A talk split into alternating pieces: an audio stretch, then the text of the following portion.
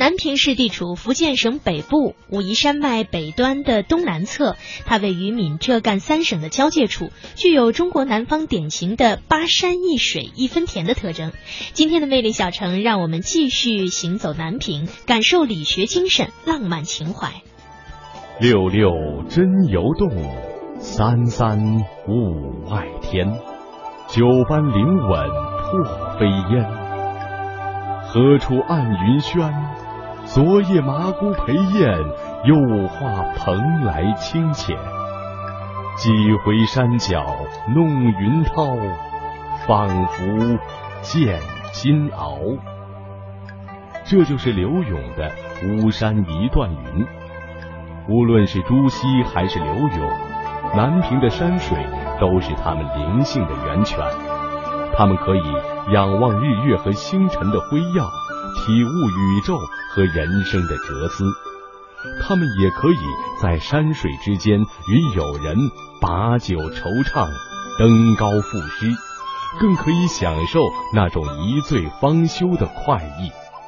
即或无酒，近旁武夷山的山气和九曲溪的水气，也会让他们内心宁静，生出几许温柔而又浪漫的情意。这份情谊历经时光的洗礼，直至今日，依然为后人所记取。武夷学院旅游学院副院长朱平安，你看，我们现在有一个项目——学花问柳。这个旅游项目，学花是什么？是开发这个五福的，五福那个莲花是出污泥而不染的莲花之乡。寻花就指的是开发理学，把理学这条线路开始染文化，还有个俗文化，哈哈，问柳，问柳就是指的什么？就是柳永嘛。像我们那个名人馆里边那个布局里边的两两幅这个大幅的这个浮雕，一个就是朱子，一个就是柳永。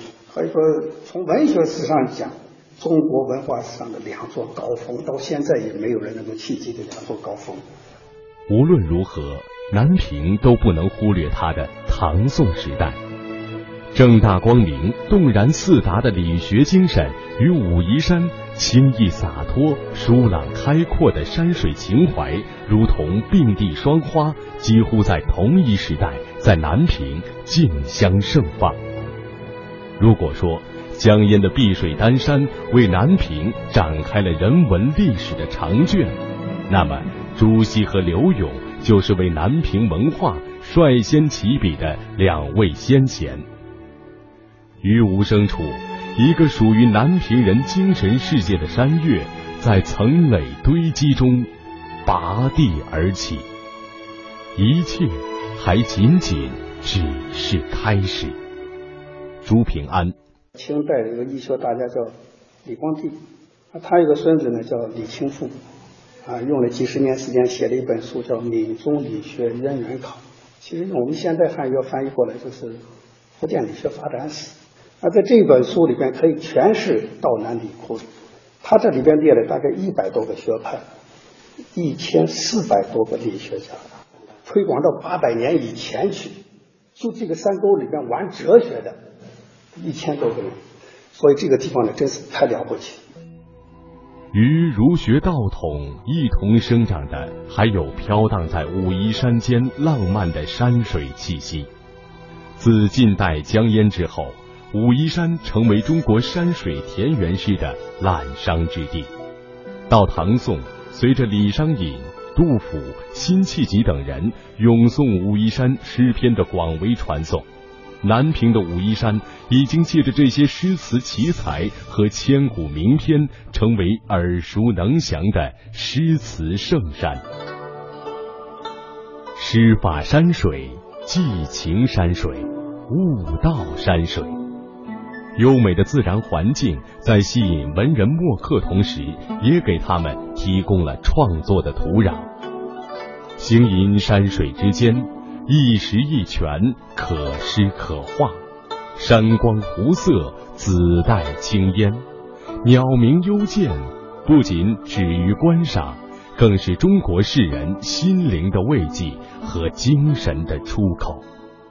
武夷学院人文学院张太楚，陆游啊，刚到闽北，那么写了一首叫《出入伍》。那么这首诗是这样写的：未到名山呢，梦已断；千峰拔地欲嶙峋。漫庭一夜风吹雨，是与游人喜俗尘。所以他诗歌的表现出对这个情景的一种喜爱，心情的一种洒脱。陆游与武夷山的邂逅，如同一种机缘，有缘走进一个诗画的境界，一片远离功利的净土，自然心旷神怡，超然洒脱。蓦然回首，在人生的高峰或低谷，在生命的豪迈与困惑中，投入这茫茫群山怀抱的，又岂止是陆游一人？张太祖。那么辛弃疾被贬到江西铅山这一带的时候，他也经常到武夷山游玩，他还写过《武夷山首》这一组诗，那么也把当地的一些传说糅合进来。他这样写的：“见说仙人此必情，爱随流水一溪云。花开花落无寻处，仿佛吹箫月下闻。”啊，等等，这都说明宋代这个时期啊，武夷文学是非常的辉煌的。壮志未酬，官场失意，多少人选择山高水远的地方作为自己的最后的屏障。对于这些行走中的赤子们来说，武夷山一如千年不变、默然守候的知己，抚慰他们孤独的心，陪伴他们求索的路。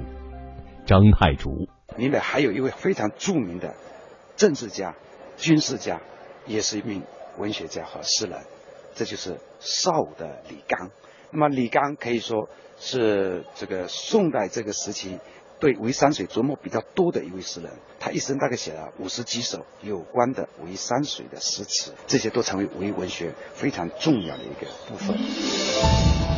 李纲，这位在金戈铁马中沉着指挥、奋勇杀敌的抗金名将，在那样一个黑暗沉重、灾难重重的社会，却落得贬黜流放的悲惨遭遇。他借六代兴亡如梦。冉冉金石月，抒发着感古伤今之情。他用“纵使岁寒途远，此志应难夺”昭示着坚韧不拔的操守。他在官场起落沉浮的岁月，就是一首忧愤悲歌。乱世之中，山河破碎，是家乡武夷山的一草一木，给了苍老而执着的心灵极大的抚慰，让他渐渐温婉平和。张太祖，刚作为一个政治家，作为一个抗金的英雄啊，那么他在抗金这个问题上，他的主张是非常鲜明的啊。但同时，一旦他回到家乡，特别是他被贬以后，他把自己的这种多年来所政治上受的一些挫折、排挤，可以说他把它放下了，全身心的陶醉这个家乡的山水。所以我们看他描写的这些家乡的山水的诗词啊，可以看到非常那种宁静、优美，表现他对家乡的一种深挚的情感。对于后代自己的山水，李刚用深情的笔触写道。轻骑盘回作武夷，峰峦窈窕白云飞。重来未了平生愿，一拂清宵化得归。千百年来，武夷山的大山大水间孕育的壮阔之美，不知令多少迷途的心灵得以释怀。在这里。诗人与山水进行着最密集的互动，自然与文化相互生成。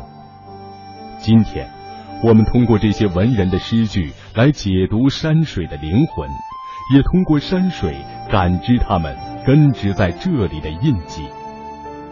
作为曾统治中国社会思想六百年之久的理学文化，至今仍对这片土地产生着深远的影响。闽北诸子后裔联谊会副会长朱美珍，这个闽北这个是朱熹，他出生、成长、生活、著书立说、教书育人的，要是宝地。那么我们这个当地现在留下些什么？一个就是我们看到一个四个资本，叫做读书起家资本、存礼保家资本、勤俭治家资本、和顺齐家资本。这四大资本，这是大家就是我们这个闽北啊，人人都把它当成作用。身为闽北朱子后裔联谊会副会长朱美珍和其他后裔们都深感肩负着文化传承的使命，他们有责任要让朱子文化薪火相生、世代相传。我只是把自己定位为我是朱熹的后人，我不能做坏事。所以我这个朱子后裔联谊会，我们就尽自己的微薄之力，叫做出钱的出钱，出力的出力。所以这些呢，我们也是志愿者，是去为传承弘扬朱子文化。海峡两岸啊，从零八年开始都在做的，就是朱子之路演习。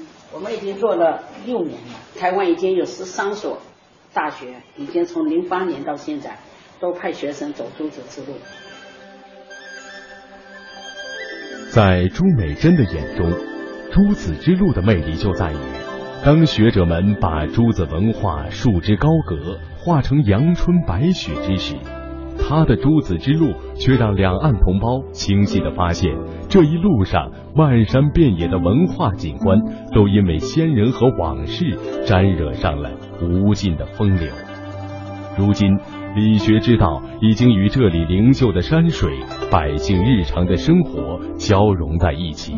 潜藏在每一个不经意的瞬间。武夷山市旅游局党委书记周鸿建：朱熹说：“小起落书在落落花堆满径，直指是文章，分毫与余兴。”朱熹认为啊，知是什么？知识就在花开花落，知识就在春夏秋冬，知识就在我们闲聊里边，知识就是那个风的呼啸，也许那个水的声音，都是知识。